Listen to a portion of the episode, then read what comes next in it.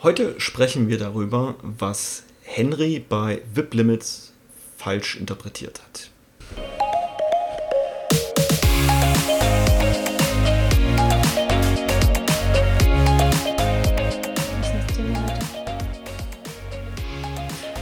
Work in Progress Limits. Ups. Hallo und herzlich willkommen zum besten, zum einzigartigen, zum Snipcast, in dem wir über Themen wie Agilität und allen möglichen übertriebenen Dingen sprechen. Schön, dass du dabei bist und mit uns gemeinsam die Welt zu einem besseren Ort machst. Und los geht's! Jetzt hier voll die Anmoderation, dann geht es um Work in Progress Limits. es ist kaum etwas so bodenständig und unübertrieben wie und schon Work fast in Progress. langweilig. Ja. Also du hörst es, heute ist es auch ein reines Wissensthema. Mhm. Und gleichzeitig finde ich immer wieder, das ist so ein Wissensthema, das klingt logisch.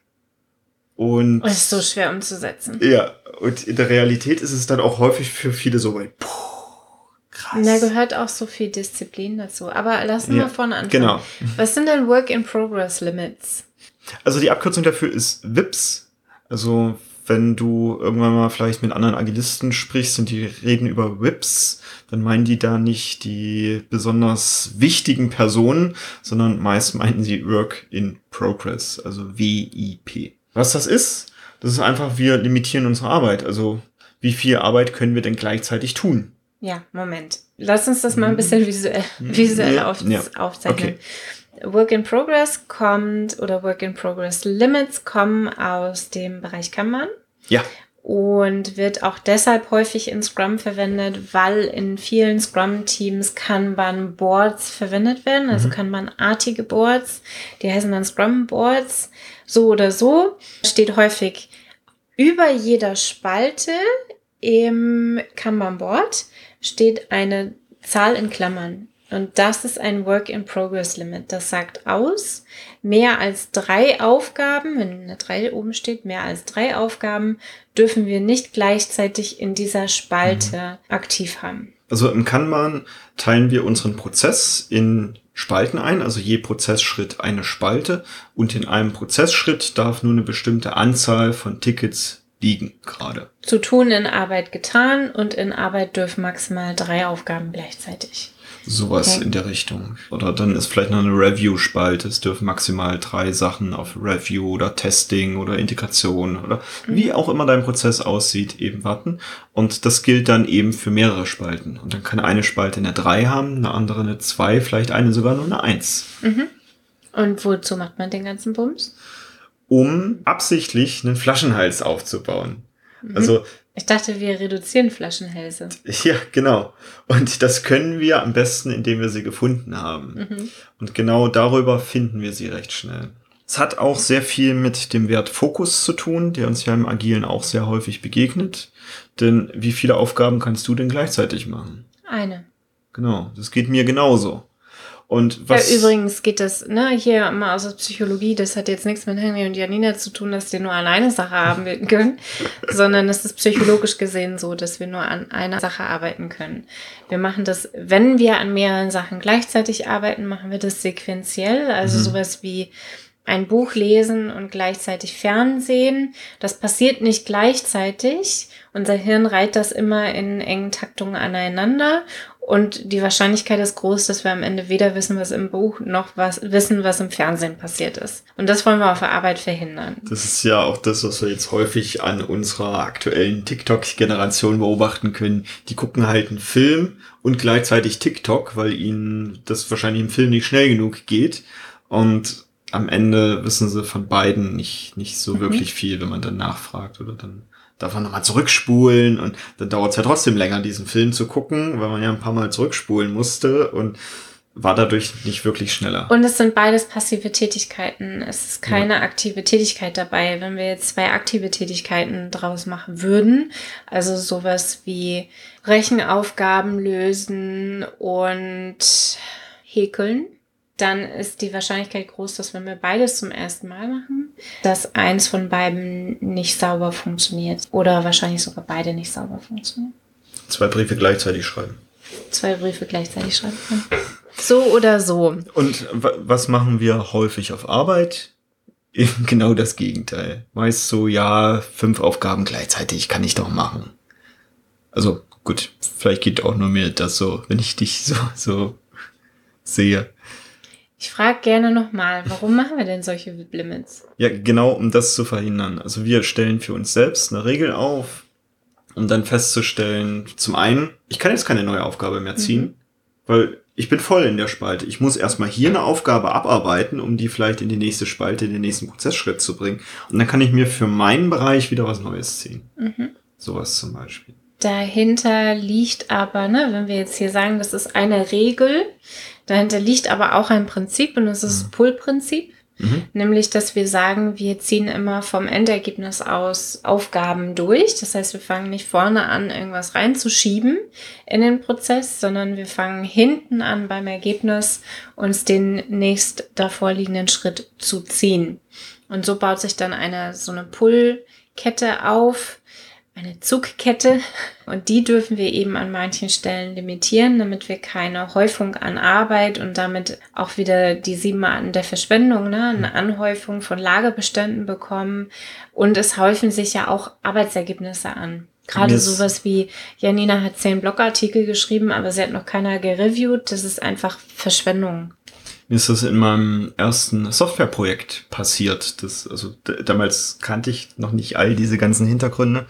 Und ich hatte mein Softwareentwicklungsteam hatte ich auf Scrum damals umgestellt gehabt und die fingen plötzlich an, alle, ich glaube, jeden Monat sogar zu releasen, statt einmal im Jahr, wie es vorher üblich war.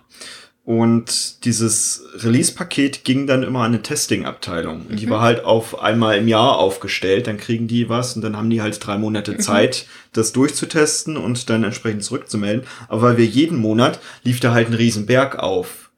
Und das, was du gerade beschrieben hast, wäre, wir dürften erst ein neues Release für das Testing bereitstellen. Wenn die fertig sind mit dem Testen und sich dann das nächste von uns gezogen haben, erst dann dürfen genau. wir das nächste erzeugen. Genau. Also die ganze Produktionskette von hinten aufzuziehen. Ja, das ist ein großartiges Prinzip. Mhm. Und das eben so zu machen. Wir haben, glaube ich, eine ganze Podcast-Folge zum Pull-Prinzip gemacht. Ja, das stimmt. Von daher würde ich da jetzt gar nicht so ins Detail ja. eingehen, aber es ist das Prinzip hinter dieser Work-in-Progress-Limits-Regel. Mhm. Also, ne, wenn man sich beides mal angucken möchte. Und ich finde noch wichtig zu erwähnen, dass Regeln dafür da sind, dass sie eingehalten werden. Mhm. Es braucht ein gewisses Grad an, einen gewissen Grad an Disziplin von allen Beteiligten, aber spätestens von dem oder der Agile Coachin diese Regel, und da ist es ja wirklich eine Regel, also explizit gemachte Regel, auch einzuhalten und umzusetzen. Mhm. Das bedeutet nicht, dass wir nicht feststellen können, dass Work in Progress Limits Anzahl nicht richtig ist, denn das erste Mal ist wirklich so ein bisschen, wir schätzen mal zwei. WIP Limit 2 passt für uns. Das ist ein Ausprobieren und Anpassen. Aber auch da wieder, zur Bettgehzeit wird nicht diskutiert, wenn zur Bettgehzeit ist. Work in Progress Limits werden in der Retrospektive zwischen zwei Sprints oder zwischen zwei Zeiteinheiten, die ich vorher vereinbart habe, diskutiert. Ja. Nicht einfach jede Woche oder jeden Tag, sondern wir sagen, wir machen das jetzt für drei Wochen so, dann machen wir das jetzt für drei Wochen so. Und in drei Wochen schauen wir drauf, was hat sich denn verändert und passt die Zahl oder müssen wir die Zahl anpassen. Und ich würde beim Einführen von Work in Progress Limits immer mit einer Spalte anfangen und nicht auf einfach alle Work in Progress Limits mhm. setzen. Mhm. Einfach um sich ran zu iterieren, auch an diese Verhaltensweise aus Pull-Prinzip umzustellen. Halte ich für eine geschickte Idee. Und dann kann ich eben so Effekte beobachten, wie dann läuft das jetzt hier plötzlich voll bei mir in meiner Spalte. Ich habe aber auch meine Sachen erledigt. Nur die, die nächste Spalte ist noch nicht so weit und zieht sich das daher nicht. Und dann kann es ja jetzt auftreten, dass ich quasi Langeweile habe, weil ich darf ja mir nichts Neues ziehen. Nein, es kann nicht auftreten, weil eine weitere Prämisse dafür, dass es funktionieren kann, also eigentlich eine der größeren Prämissen dafür, dass es funktionieren kann, ist, dass ich crossfunktionale Teams habe. Also die Erwartungshaltung ist dann schon, dass im Testing mit unterstützt wird, wenn da gerade sich Aufgaben anhäufen. Und ich kenne viele Teams, die haben dann so eine Regel wie Code-Reviews gehen immer vor. Mhm. Also bevor dann irgendeine neue Aufgabe angefangen werden darf, muss vorher ein Code-Review gemacht werden, wenn denn eins offen ist. Und genau das, was du beschreibst, ist dann die Magie, die dann aus diesem einfachen, wir führen VIP-Limits ein, entsteht, ohne dass wir das als Methodiker reingeben müssen, sondern dass das Team sich dann Gedanken macht, Mhm. okay, wie kriegen wir jetzt genau diesen Prozess, der vielleicht sogar ein bisschen absichtlich in Stocken geraten ist, beziehungsweise eigentlich deckt er nur die Schwachstellen Mhm. Wie wir den jetzt optimieren können, eben durch, indem wir zusätzliche Regeln einführen, wie das Code Review geht immer Mhm. vor. Oder ähm, im Kanban gibt's das häufig auch so ein Problem Swarming. Mhm. Also wenn in einer Spalte plötzlich alles voll läuft, dann lassen alle anderen oder viele andere erstmal ihre Tätigkeiten liegen und räumen erstmal diese Spalte leer und gehen dann wieder zurück zu ihrer normalen Tätigkeit. Ich weiß, dass du auch Personen-Vips setzt. Ja, erzähl doch mal das sowas. ich mache das, also meinst du jetzt pro Person? Ja.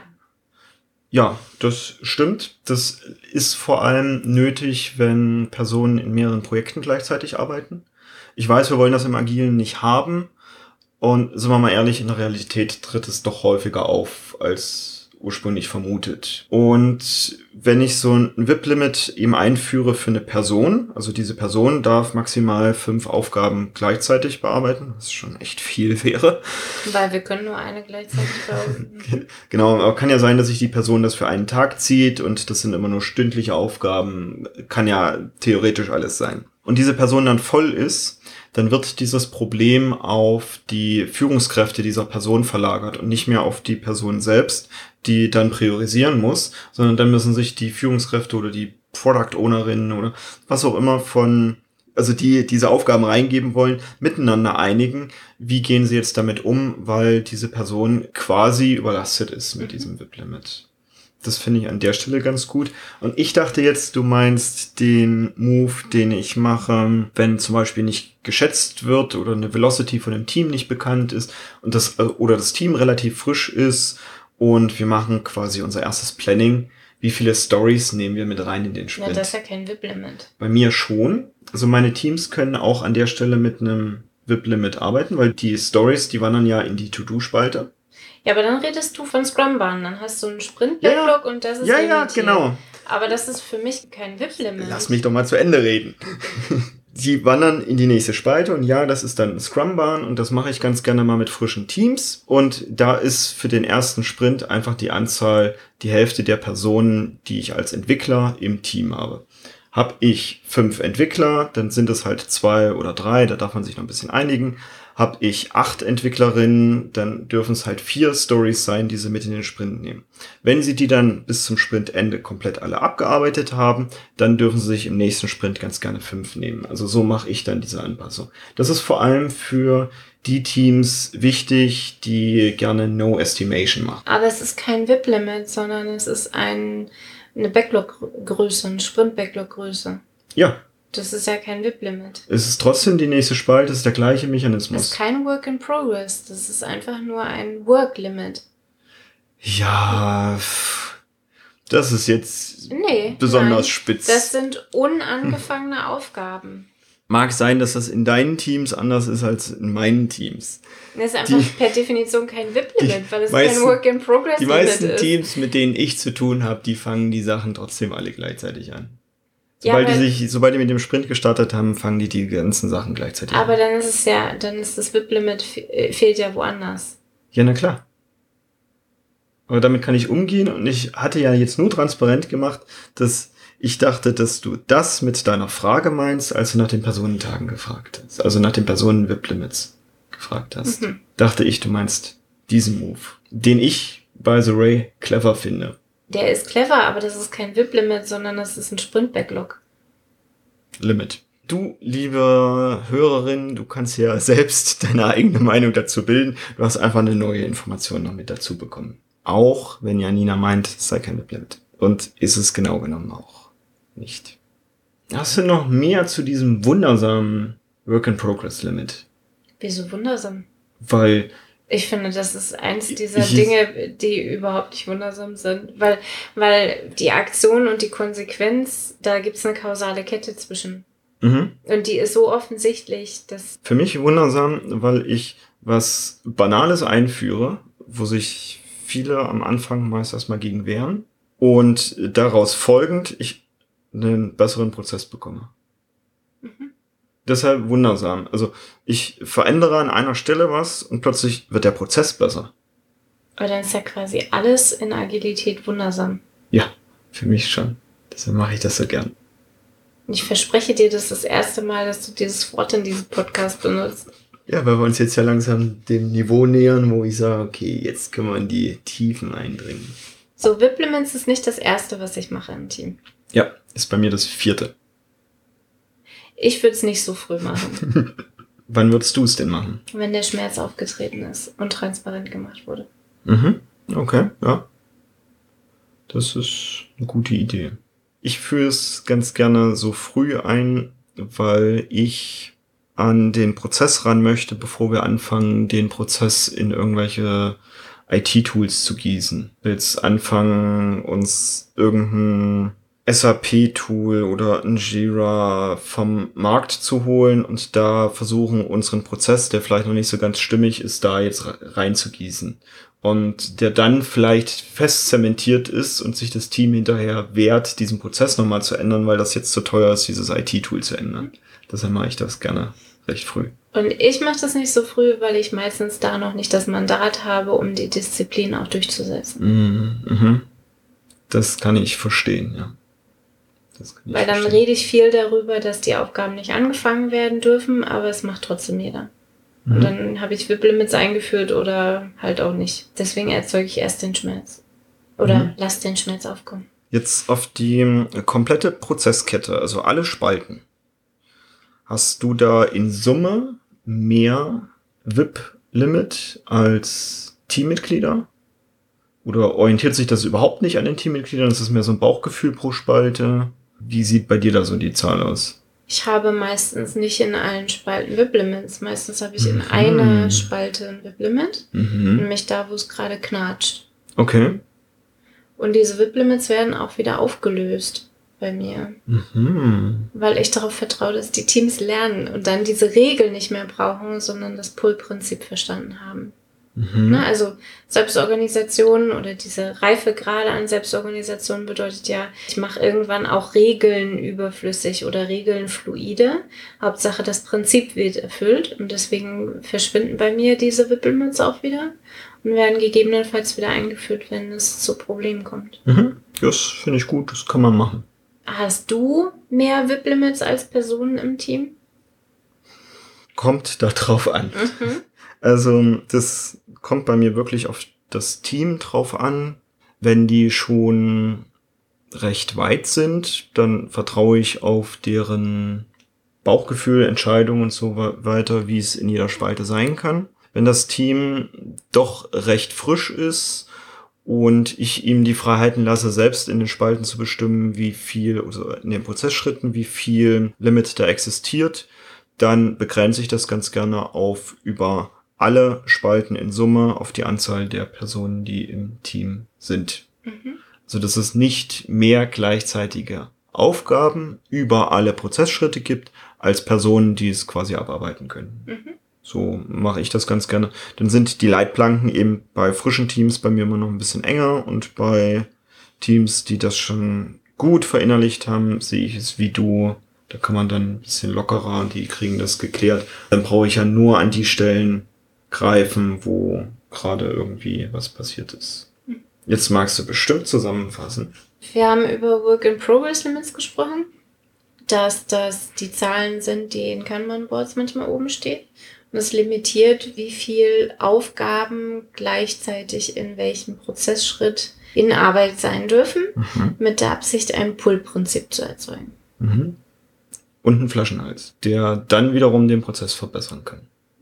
In Absprache mit dem Team. Das ist Work in Progress sogenannte VIP-Limits in Kürze. Und du wirst es wahrscheinlich nächste Woche mitbekommen, dass wir unser Seminar für psychologische Sicherheit auf das nächste Anfang nächsten Jahres verschieben werden, so dass du die Chance hast, da sogar noch dran teilzunehmen.